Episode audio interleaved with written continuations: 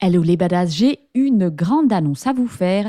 Je vais faire mon premier webinaire le 28 mars 2024 à 20h. Donc on se retrouve et on va parler d'émotions puisque on va essayer de répondre à la question faut-il contrôler ses émotions pour interagir avec son cheval? Alors cette question vient parce qu'on entend souvent les coachs, les profs nous dire tu dois laisser tes émotions au vestiaire. Donc on va vraiment explorer toutes les facettes des émotions, que ce soit les émotions de l'humain, les émotions du cheval et voir qu'est-ce qu'on peut faire avec tout ce bazar pour interagir avec harmonie avec son cheval. Alors n'oublie pas, si tu veux t'inscrire, tu vas dans la description du podcast, tu cliques sur le lien. C'est un webinaire qui est organisé avec Laetitia de Prenez Place. C'est le 28 mars à 20h. Le lien est dans la description du podcast et sur Instagram dans mon Linktree. Donc n'hésite pas à aller réserver ta place.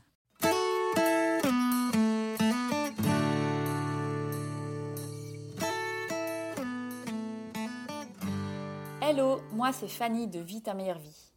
J'aime les le running et la liberté financière. Je vis des expériences extraordinaires à travers le monde avec ma famille. Pourtant, ce parcours avait assez mal commencé, puisque j'étais une jeune fille très timide et harcelée à l'école, à aujourd'hui explorer les forêts camerounaises avec les pygmées ou organiser des workshops internationaux pour la protection de la biodiversité en Indonésie on peut dire que le parcours a pas mal évolué. Mais ça a demandé beaucoup de passage à l'action et de travail. Je vous le partage aujourd'hui dans ce podcast, ainsi que le parcours d'autres personnes inspirantes qui ont des vies extraordinaires. J'espère que vous y trouverez des idées, de l'inspiration et vous pousser à passer à l'action pour vivre votre meilleure vie. Bonne écoute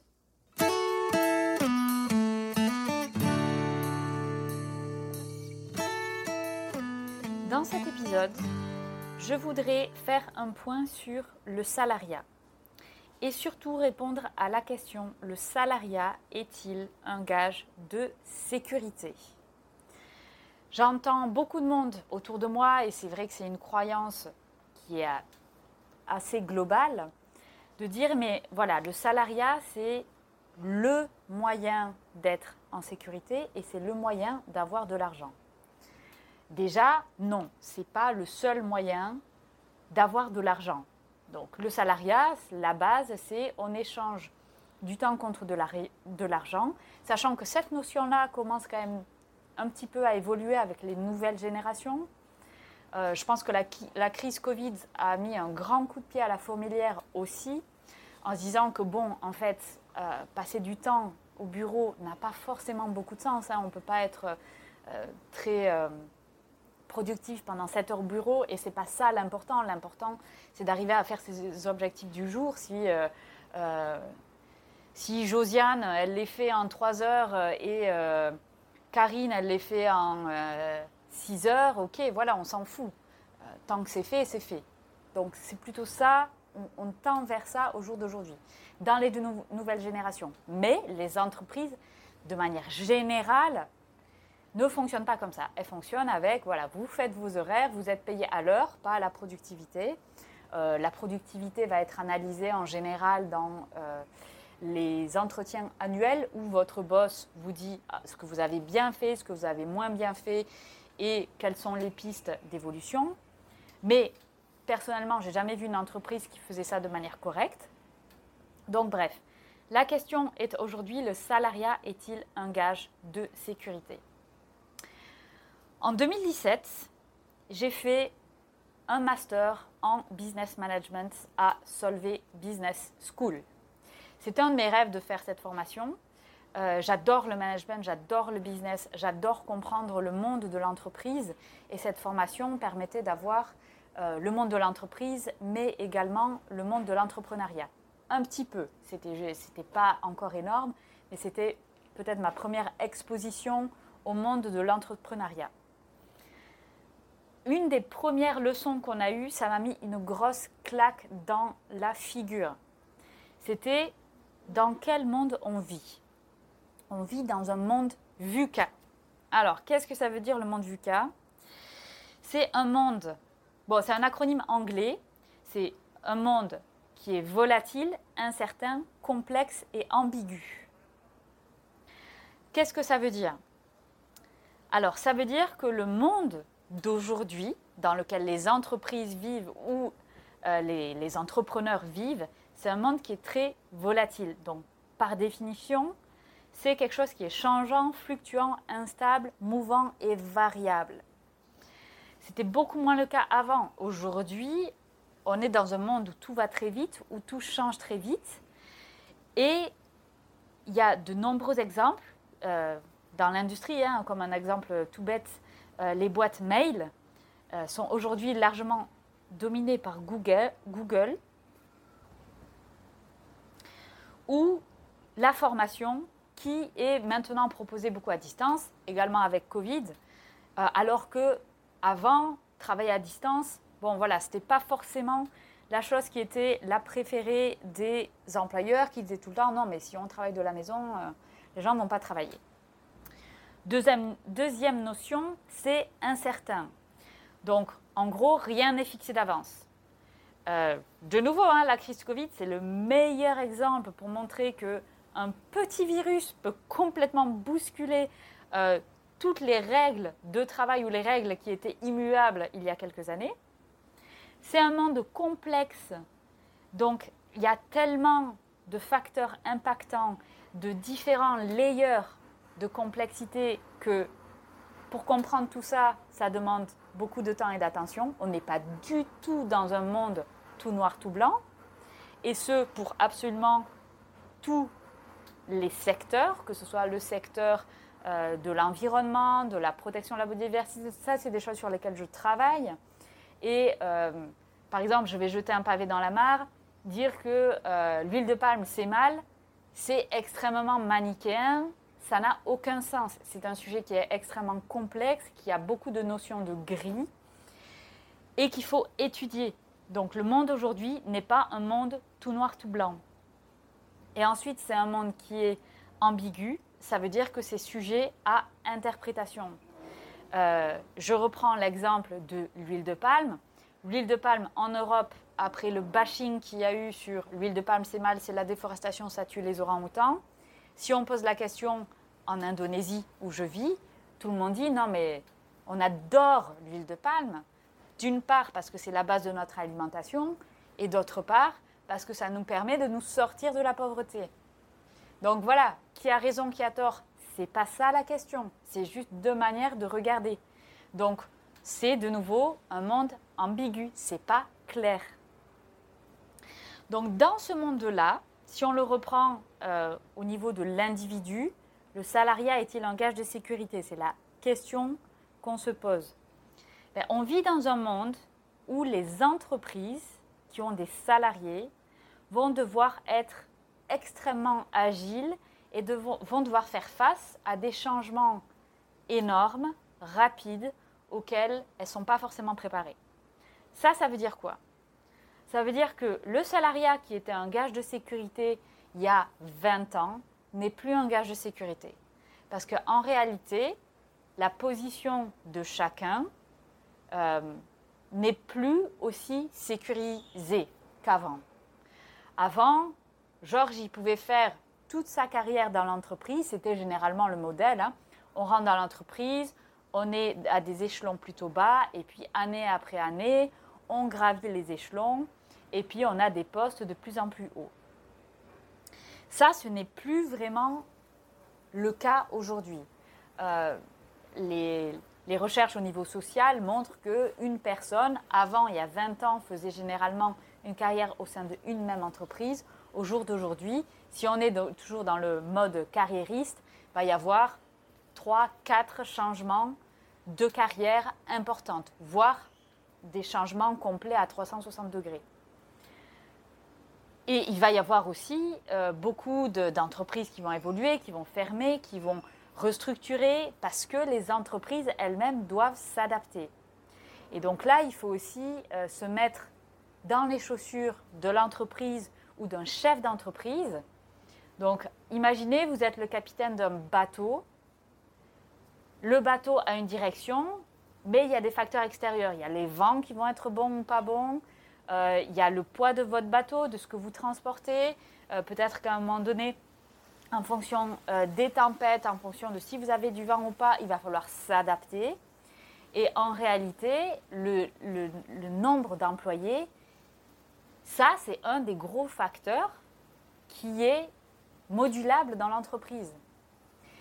Mais en fait, qu'est-ce qui vaut mieux? Il vaut mieux une entreprise qui survit en faisant une restructuration parce qu'elle en a besoin pour sa survie, ou une entreprise qui va complètement couler si elle garde le même nombre de salariés. Si on le regarde comme ça et si on se met dans les, dans les chaussures euh, des, des, personnes en charge, on comprend que, ben ouais, voilà, enfin, si on veut que le bateau il avance, parfois, il va falloir se délester. Et ça, c'est quelque chose qui est, qui est très mal compris puisque particulièrement en France, on a cette vision-là de les méchants patrons qui vont, euh, qui vont licencier les gentils salariés, mais ce n'est pas du tout comme ça en fait. Il, faut vraiment se détacher de ce, de ce mode émotionnel. Une entreprise n'est pas une famille. Ça peut l'être, il y a une culture d'entreprise et tout le monde veut, enfin c'est l'intérêt de l'entreprise que tout le monde s'épanouisse dans l'entreprise. Mais l'entreprise n'est pas une famille, c'est une entreprise. Elle est là pour faire de l'argent et elle est là pour faire que ça fonctionne économiquement parlant. Ça, c'est un fait, il faut l'accepter. On peut euh, dire euh, Ah, saleté de capitaliste, j'aime pas ce modèle-là. Ok, si on n'aime pas ce modèle-là, ben, on ne travaille pas pour une entreprise, on fait autre chose, on est auto-entrepreneur, enfin voilà. Mais d'ailleurs, quand on est entrepreneur, cela dit en passant, on est un chef d'entreprise, donc c'est peut-être à plus petite échelle, mais il y a exactement les mêmes questions les mêmes problématiques qui vont être posées. À part que là, vous êtes dans, les chaussures du CEO ou du chef de l'entreprise. Donc voilà, c'est juste la construction d'une entreprise. Donc il ne faut pas le prendre personnellement. Si un jour il y a une restructuration, ça fait partie de la vie de l'entreprise. Alors, en réalité, quand il y a une restructuration et que ça impacte sur nous, pourquoi on est en colère et qu'on va se rediriger vers l'entreprise Ah, après 40 ans de bons et loyaux services, euh, vous me laissez à la porte et je vais avoir du mal à retrouver un boulot. Si on a du mal à retrouver un boulot, c'est que nous, on n'a pas fait ce qu'il fallait. Parce qu'à un moment donné, il faut aussi reprendre les rênes de sa vie. Qu'est-ce que c'est notre responsabilité? C'est de s'assurer que dans le monde VUCA dans lequel on vit, on se forme en continu. La formation en continu, c'est la clé de la réussite de sa vie en général et de sa vie professionnelle. Si on ne se forme pas, si Georges reste dans son entreprise, il fait son petit train-train quotidien et euh, ok, il valide ses objectifs, on est content, mais à un moment donné, il y a une restructuration et que Georges, n'a pas évolué, il n'a pas mis plus de cordes à son arc, Georges, il est dans la merde. Parce que ça veut dire que c'est quelqu'un qui doit être payé comme quelqu'un qui a, euh, on va dire, s'il a commencé à travailler à 20 ans, 20 années d'expérience. Donc c'est quelqu'un qui va coûter de l'argent à l'entreprise et qui n'a pas forcément les compétences pour ce que ça représente comme argent à payer. Par contre, si Georges, il s'est formé pendant 20 ans, que ce soit de, son, de sa propre initiative ou au travers de son entreprise. Hein. En France, il y a énormément de programmes pour faire de la formation. Et eh bien, Georges, il va avoir 20 ans d'expérience, il va avoir donc une maturité très importante au sein de l'entreprise et il va avoir plein de cordes à son arc. Et bien là, Georges, il aura zéro souci pour retrouver un travail, que ce soit dans une autre entreprise s'il souhaite aller dans une autre entreprise ou dans l'entrepreneuriat si sa meilleure vie, c'est d'aller vers dans l'entrepreneuriat. Donc, ce qui est important ici, c'est de se former en continu, quelle que soit, quelle que soit votre situation. Il faut se former en continu. Dans le monde dans lequel on vit, quelqu'un qui ne se forme pas, c'est quelqu'un qui meurt. C'est quelqu'un qui va plus du tout avoir de valeur. Donc, quelle que soit votre situation, il faut avoir toujours ça en tête. Ensuite, euh, l'importance des soft skills.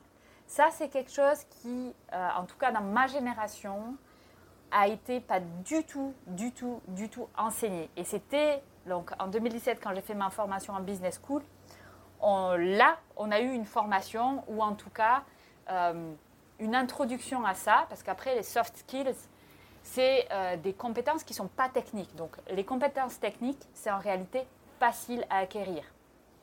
Facile pourquoi? Parce que ben, il suffit de, euh, je sais pas moi, il y a un nouvel outil. Bon ben voilà, le marketing digital, par exemple, voilà, c'est c'est la grosse vague, c'est hype en ce moment. Ok, marketing digital, c'est des techniques. Oh, il y a quelqu'un qui peut vous apprendre qu'est-ce que c'est le marketing digital, comment on fait du marketing digital. Et ensuite, il suffit de répéter ça pour y arriver, pour maîtriser ces outils-là. C'est des outils techniques. Par contre, les soft skills, c'est tout ce qui n'est pas technique. Donc ça va être les traits de personnalité, innés et stables dans le temps, donc ça, ça va être comprendre quels sont nos traits de personnalité, euh, quelles sont nos forces, quelles sont nos faiblesses, comment euh, améliorer ou travailler euh, sur nos faiblesses, comment amener au next level nos forces. Ça va être les états émotionnels, donc l'intelligence émotionnelle, arriver à identifier nos schémas émotionnels, arriver à, à être émotionnellement stable entre guillemets, dans des conditions qui vont être peut-être la confrontation, qui vont être gérer des conflits, parce qu'à partir du moment où on travaille en groupe, il va y avoir des conflits, c'est sûr et certain, on ne peut pas les éviter. Donc comment gérer les conflits? Euh, Donc c'est toutes les compétences que l'on peut acquérir consolider et actionner, comme par exemple l'art oratoire, la créativité, l'agilité, tout ça c'est des soft skills et c'est des choses qui vont être les plus importantes dans le monde dans lequel on vit. Et tout ça, on peut, nous, à notre niveau, les développer. Donc, l'emploi, aujourd'hui, ou le CDI, le salariat, c'est plus des gages de sécurité. Pourquoi? Parce que les entreprises évoluent, parce que le monde dans lequel on est est un monde VUCA. Donc, rien ne dit que demain, votre entreprise ne va pas devoir restructurer. Donc, votre CDI n'est pas du tout un gage de sécurité. Par contre, on est dans un monde qui est parfois un peu en retard. Et je vais prendre un exemple très concret. Je veux investir dans l'immobilier. Si je n'ai pas un CDI, les banques vont être frileuses à me donner de l'argent, à me donner ce prêt. Et donc ça, c'est quelque chose qui est quand même à prendre en compte. Donc, par exemple, si on veut faire de l'investissement immobilier, si on veut faire, essayer de décrocher des prêts, avoir un CDI va vous permettre de décrocher ça. Donc, ça peut tout à fait être euh, une stratégie de se dire bon, je vais euh, travailler dans, un CDI euh, pendant quelques, quelques, années ou plus, hein, mais au moins ça va me permettre d'investir dans l'immobilier jusqu'à ce que je puisse en vivre ou faire d'autres choses.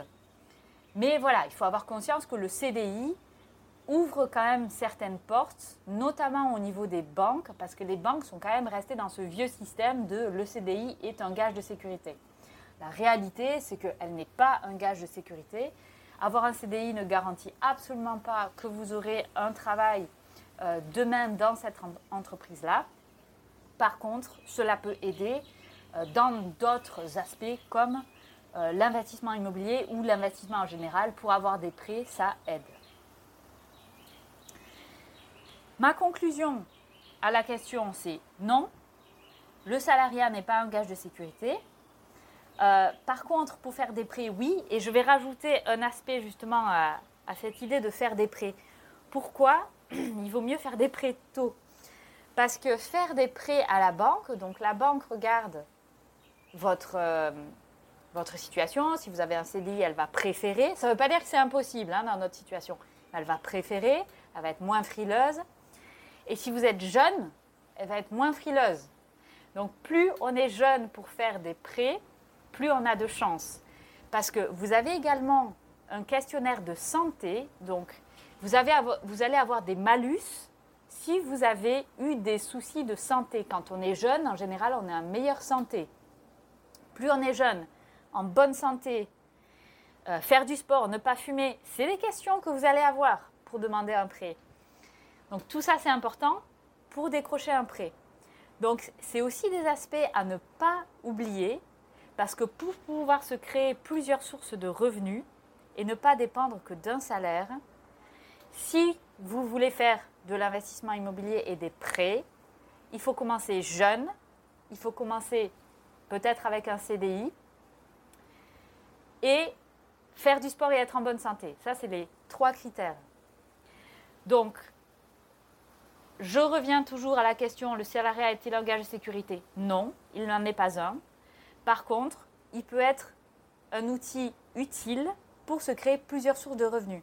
Au jour d'aujourd'hui, se créer plusieurs sources de revenus est le seul gage de sécurité financière.